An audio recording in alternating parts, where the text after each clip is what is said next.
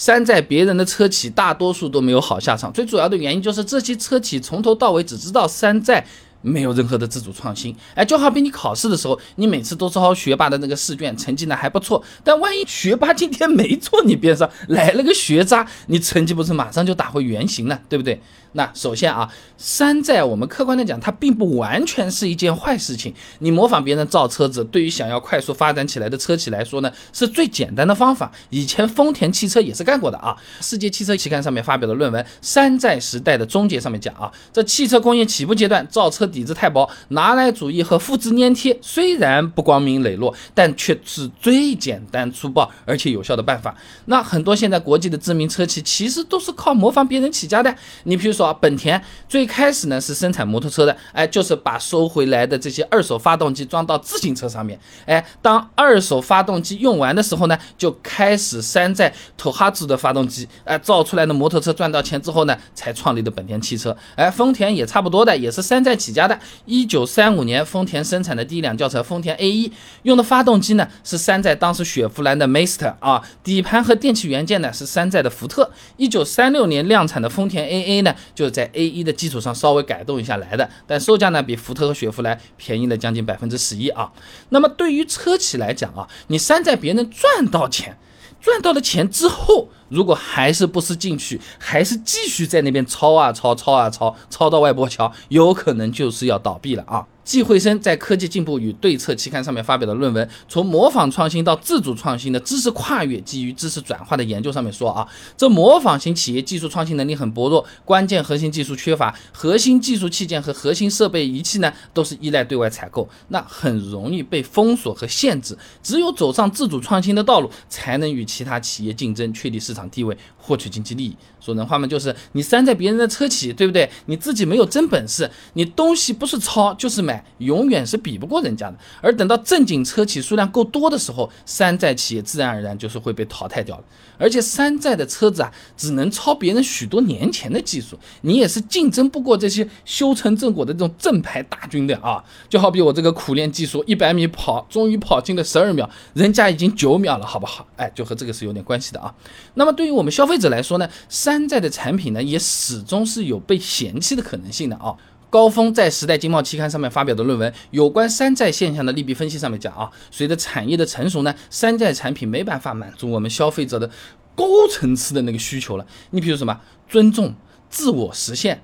呃，那那你这种东西抄来的，你。就就是被人家笑话了，哪来什么尊重和地位嘛？就很容易会有这样的问题，就最终极有可能是走向淘汰的啊！那说人话，山寨是只能风靡一世，一笑了之，哎，但是长久不了的。你你前年流行喇叭裤，今年流行直筒裤，哎，这这是吧？而且呢，通过购买山寨产品来满足虚荣心的人，现在也是越来越少了。王亚庆呢，在中国商界期刊上面发表了篇论文，从大学生消费市场看山寨产品的发展前景，基于武汉、南京、厦门地区高校的实证调研上面说啊，这得益于国家的发展，人们的收入水平和文化水平的提升啊，消费观念在不断的被纠正或者说是改变的。你购买山寨产品的人啊，他本身数量就是在下降的。哎，在这个论文里面啊，接受调查的人里面，只有百分之六点一。四的人表示以后会尝试购买山寨产品。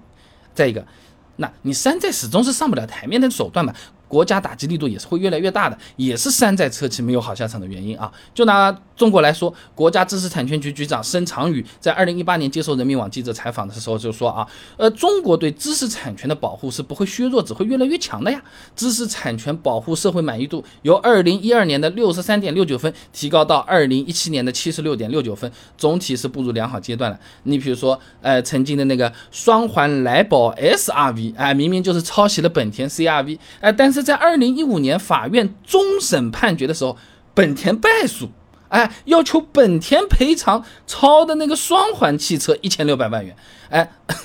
那么现在随着知识产权保护的这个力度越来越大了，后来抄袭方也有败诉了。二零一九年，陆风 X 七啊抄袭路虎极光啊就被法院判决成立，要求陆风停止销售 X 七，并且赔偿一百五十万啊。那么刚才说的是想把企业做好，但是方法没用对的了。但还有些车企呢，一开始就没想着要好好做车子，脑子里就想着把这个钱先框到手再说，哎，那没有好下场也是理所当然的啊。那众泰就是一个比较典型的例子了。以前呢，不但一直是山寨其他车子，甚至还想着如何去骗这个补贴。四川永多汽车销售有限公司总经理赵勇呢，在二零二零年的时候呢，向工信部实名举报啊，在二零一六年的时候啊，众泰的分公司江南汽车。违法修改无法正常上牌的多辆新能源车的。车架号，哎，并且成功上牌了四百二十多辆，骗取国家新能源补贴超过一千万元。工信部呢也回应，哎，将会积极调查，并且严肃处理啊。那么多台车子啊，只是一个经销商的量啊，如果算上众泰所有骗保的车子，金额大到数不清，也不是没有可能啊。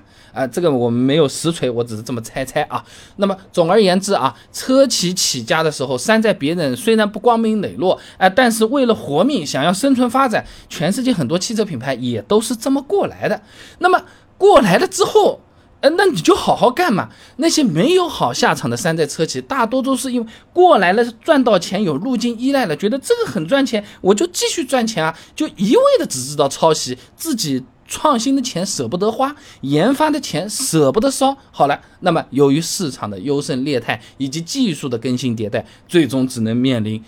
死亡。离开这个市场。好了，今天的视频呢就先做到这里了。如果各位朋友觉得我这个视频做的还可以的话呢，还请点我的头像，点赞，转发给你的朋友啊，这个对我真的非常重要，这个动力来源嘛，对不对？而且这样你每天都能收到一段超过六十秒的汽车使用小干货了。备胎说车，我们明天接着聊。